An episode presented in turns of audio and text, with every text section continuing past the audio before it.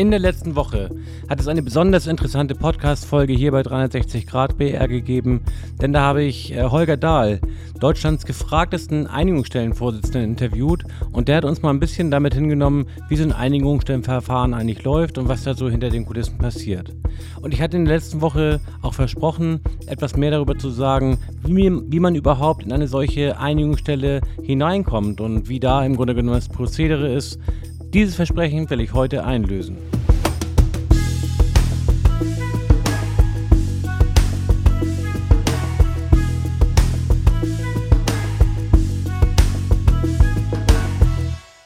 Und damit wieder herzlich willkommen hier, liebe Kolleginnen und Kollegen bei 360 Grad BR die Einigungsstelle anzurufen, das führt schon sprachlich das ein oder andere Mal in die Ehre, denn es ist keine feste Einrichtung, etwa beim Arbeitsgericht, beim Amt oder so, und schon gar nicht etwas, was man mit einem Telefonhörer in die Hand nehmend anruft, sondern die Einigungsstelle, die wird bei Bedarf gebildet. Und das sagt auch Paragraph 76 Betriebsverfassungsgesetz in Absatz 1. Ich zitiere, zur Beilegung von Meinungsverschiedenheiten zwischen Arbeitgeber, Betriebsrat, Gesamtbetriebsrat oder Konzernbetriebsrat ist bei Bedarf eine Einigungsstelle zu bilden. Zitat Ende. Und insoweit ist das ähm, die Vorschrift des Paragraphen 76 Betriebsverfassungsgesetz, die eben regelt, wie so eine Einigungsstelle zustande kommt. Da steht dann auch in Absatz 2, Zitat, die Einigungsstelle besteht aus einer gleichen Anzahl von Beisitzern, die vom Arbeitgeber und Betriebsrat bestellt werden und einem unparteiischen Vorsitzenden, auf dessen Person sich beide Seiten einigen müssen. Kommt eine Einigung über die Person des Vorsitzenden nicht zustande, so bestellt ihn das Arbeitsgericht. Dies entscheidet auch, wenn kein Einverständnis über die Zahl der Beisitzer erzielt wird. Zitat Ende. Ja, mit anderen Worten, hier geht es eben darum, dass man sich auf die Zahl der Beisitzer verständigt. Das heißt also, beide Seiten haben sicherlich Vorstellungen, was die Zahl der Beisitzer angeht. Zu den Kosten und der Angemessenheit komme ich gleich noch extra.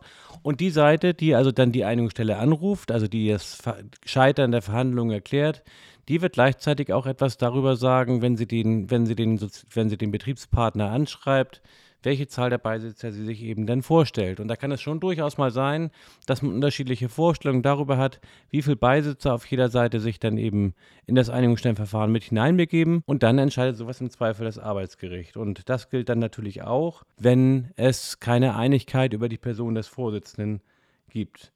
Und wie passiert sowas ganz konkret? Nun, das ist relativ einfach. Nehmen wir mal den Fall, dass der Betriebsrat den Weg in die Einigungsstelle sucht. Ich hatte ja schon an der einen oder anderen Stelle in vergangenen Podcast-Folgen gesagt, Mensch, liebe Kolleginnen und Kollegen, wenn das jetzt sich mal anbietet und der Arbeitgeber so überhaupt nicht bereit ist, auf gute Argumente von euch in mitbestimmungspflichtigen Angelegenheiten einzugehen, ja, dann eskaliert das Ding nochmal, damit es eben nicht dabei bleibt, dass der Arbeitgeber einmal sein Haupt von links nach rechts bewegt und es dann bei dem Nein verbleibt, sondern dann ruft doch tatsächlich mal die Einigungsstelle an. Und das läuft wie folgt. Der Betriebsrat, das ist auch relativ einfach, der Erkl Betriebsrat erklärt sich per Beschluss, er beschließt, dass die Verhandlungen über den Sachverhalt gescheitert sind und dass die Einigungsstelle angerufen wird. Und darüber hinaus beschließt er natürlich, mit welcher Anzahl von Beisitzern er in das Rennen gehen will in der Einigungsstelle und auch, wen er gern zum Vorsitzenden vorschlagen möchte. Ja, und was die Person des Vorsitzenden angeht, das ist auch etwas, wo sich Betriebsräte dann gelegentlich schwer tun, weil man ja gar nicht weiß, äh, wen könnte man da entsprechend vorschlagen. Nun, da könnte tatsächlich äh, ich euch helfen, da könnten euch die Arbeitsgerichte vor Ort helfen, da könnten euch die Gewerkschaften helfen. Alle diese Institutionen, Personen kennen geeignete Einigungsstellenvorsitzenden. Nicht zuletzt hatte ich ja letzte Woche wirklich ein Gespräch mit äh, Holger Dahl und das ist beispielsweise einer, der ein sehr guter Einigungsstellenvorsitzender ist. Und ähm, da gibt es eine ganze Reihe weiterer, die man also über die Gerichte erfahren, erfragen kann. Ja, und dann geht es eben um die, um die Beisitzer. Und da ist natürlich auch die Frage, wie viele Beisitzer braucht man aus der Sicht beispielsweise jetzt des Betriebsrats, um den Sachverhalt in der Einigungsstelle angemessen bearbeiten zu können. Hierzu ist eben auch zu sagen, dass das Externe sein können. Der Einigungsstellenvorsitzende ist ein unabhängiger Dritter. Das dürfte in aller, aller, aller Regel ein Externer sein. Und die Beisitzer sind dann von Betriebsratsseite zu bestellen. Das könnten Externe sein, beispielsweise ein Rechtsanwalt, beispielsweise auch externe Sachverständige, die dann den Betriebsrat in der Sache unterstützen. Und eben natürlich auch eine ausreichende Anzahl von internen Kolleginnen und Kollegen, in der Regel dann Betriebsratsmitglieder, die dann als Beisitzer in dieses Einigungsstellenverfahren gehen. Grundsätzlich gilt, je komplexer und komplizierter und aufwendiger der Sachverhalt, desto sinnvoller ist es natürlich auch mit einer größeren Anzahl von Beisitzern zu operieren. Und in der Regel ist es auch so, dass schon die Anzahl der Beisitzer dem Bedeutung des Sachverhalts dann entsprechend Ausdruck verleiht und auch dem Arbeitgeber signalisiert, hey lieber Arbeitgeber, pass auf, dieses Verfahren könnte auch unter Umständen teuer für dich werden. Denn einigt man sich nicht über die Anzahl der Beisitzer, dann wird ja, und das hatte ich ja eben schon gesagt, dann wird ja diese Zahl durch das Gericht festgelegt. Und insoweit ist natürlich auch die Zahl der Beisitzer immer wieder ein Thema, wenn es beispielsweise darum geht, da wird dann vom Arbeitgeber natürlich ähm, das Entgelt weiter zu zahlen sein. Wenn es sich um überregionale Einigungsstellen geht, vielleicht auch äh, Reisekosten, also Verdienstausfall, solche Dinge treten dann in der Kostenrechnung ins Gewicht. Und wenn man sich über die Personenanzahl der Einigungsstellenbeisitzer nicht einigt, dann kommen ja auch noch die Gerichtskosten dazu. Alle Kosten des Einigungsstellenverfahrens, 40 Betriebsverfassungsgesetz, sagt ja, Kosten der Betriebsratstätigkeit trägt der Arbeitgeber. Für Einigungsstellen gilt das in gleicher Weise und insoweit trägt natürlich auch die Kosten einer arbeitsgerichtlichen Auseinandersetzung über die Anzahl der Beisitzer dann der Arbeitgeber. Und gleiches gilt dann auch für den Einigungsstellenvorsitzenden oder die Einigungsstellenvorsitzende. Da habe ich auch so das ein oder andere Erlebnis schon gehabt. Ich habe tatsächlich einige Einigungsstellen äh, persönlich und live miterlebt. Ähm, in der Regel ist das tatsächlich so gewesen, dass wir als Betriebsrat die Einigungsstelle angerufen haben, aber ich bin auch schon einmal einem Einigungsstellenverfahren in Anführungsstrichen ausgesetzt gewesen, das der Arbeitgeber angestrengt hat. Und dann ist natürlich die Person des äh, Vorsitzenden eine die besondere, wie soll ich sagen, Aufmerksamkeit erfährt, nämlich dann immer bei der jeweils anderen Seite äh, gegenüber dem Vorschlagenden. Denn natürlich ist es so, und dazu komme ich gleich noch spezieller, dass der Einigungsstellenvorsitzende auch ein wenig Zünglein an der Waage sein kann. Und da ist es natürlich so, dass man sich auch versucht, umzuschauen, um Einigungsstellenvorsitzende zu finden, bei denen man zumindest ein bisschen davon ausgehen kann, dass sie vielleicht der eigenen Seite zugetan sind. Und insoweit ist man immer besonders misstrauisch, ging mir jedenfalls so, wenn der Arbeitgeber in einigen Stellen Vorsitzenden vorgeschlagen hat, dann war ich erstmal per se misstrauisch dagegen, weil ich natürlich dachte, ähm, denen hat sich die Arbeitgeberseite schön ausgeguckt, weil sie davon ausgeht, dass er am Ende für sie entscheidet.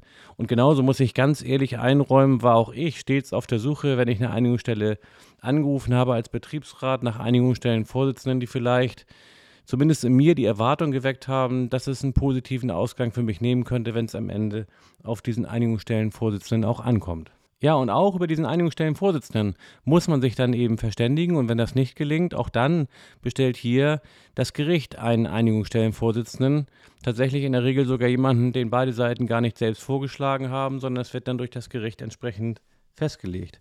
Ja, der Vorsitzende muss unabhängig sein, kann im Grunde genommen jeder sein. Da gibt es also Profis, die tatsächlich ihr Geld mit Einigungsstellenverfahren verdienen. Da gibt es eine sogenannte Juve-Liste. Ähm, das kann man also sich auch ergoogeln und ähm, da findet man also eine ganze Reihe von geeigneten Einigungsstellenvorsitzenden. Aber wie gesagt, auch sowas könnte man dann mit dem Rechtsanwalt, mit der Gewerkschaft oder eben auch mit anderen vertrauenswürdigen äh, Personen äh, dann besprechen und dann findet man schon den richtigen Einigungsstellenvorsitzenden vorzuschlagen. Ja, dann kommt die Einigungsstelle zusammen und äh, auch nach 76 Betriebsverfassungsgesetz soll sie zügig tagen, soll effizient sein und den Sachverhalt praktisch unmittelbar erledigen.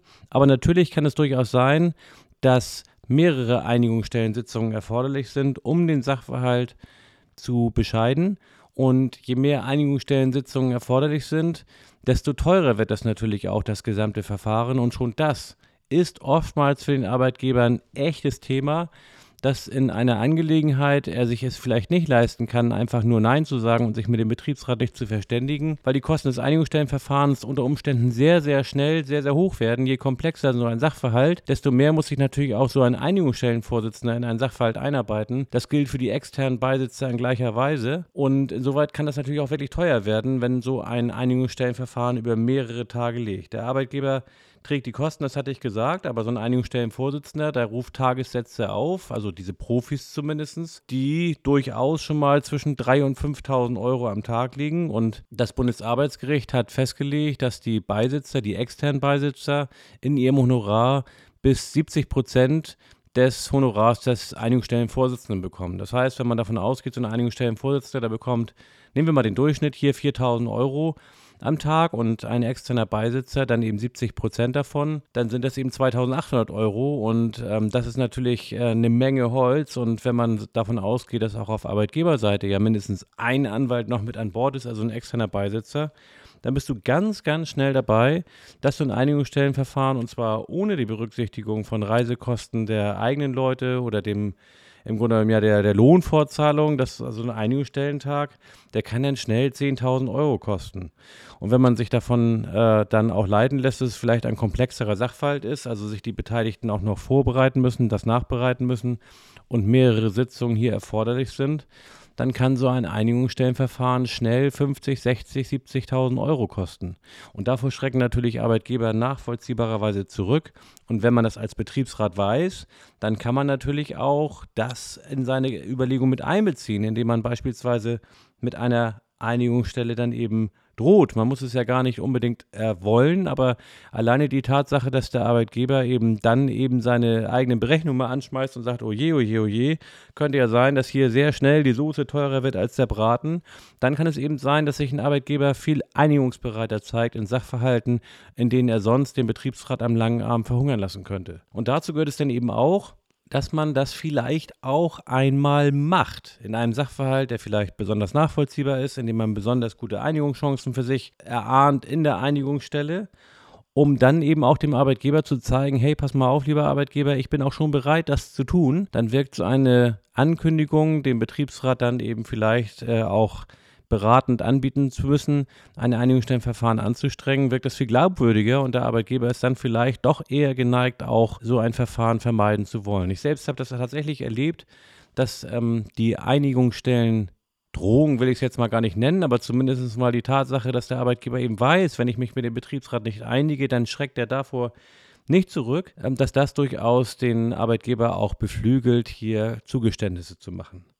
Ja, und wenn so eine Einigungsstelle dann tätig ist, dann ähm, redet man dort miteinander und natürlich ist es so, dass man erstmal vermutet, dass hier auch tatsächlich eine Einigung herbeigeführt wird. Denn, das hattet ihr ja gehört letzte Woche, als ich mit Herrn Dahl darüber gesprochen habe, die meisten Einigungsstellenverfahren enden dann tatsächlich so, dass es tatsächlich gelingt, eine Einigung herbeizuführen. Und das ist etwas, für das ich deswegen auch werben möchte. Die Einigungsstelle hat ihren Namen durchaus zu Recht in vielen Fällen. Gut moderiert durch einen Vorsitzenden, nämlich kann sie dazu führen, dass die streitenden Parteien dann tatsächlich auch zu einer Einigung kommen, die ihnen vielleicht ohne dieses Einigungsstellenverfahren so gar nicht möglich geworden wäre. So ein Einigungsstellenvorsitzender, der betreibt ja nicht selten Pendeldiplomatie, das heißt, er redet mal mit der einen Seite allein, mal mit der anderen Seite allein, dann wieder werden die Argumente ausgetauscht, wenn auch der Einigungsstellenvorsitzende dabei ist.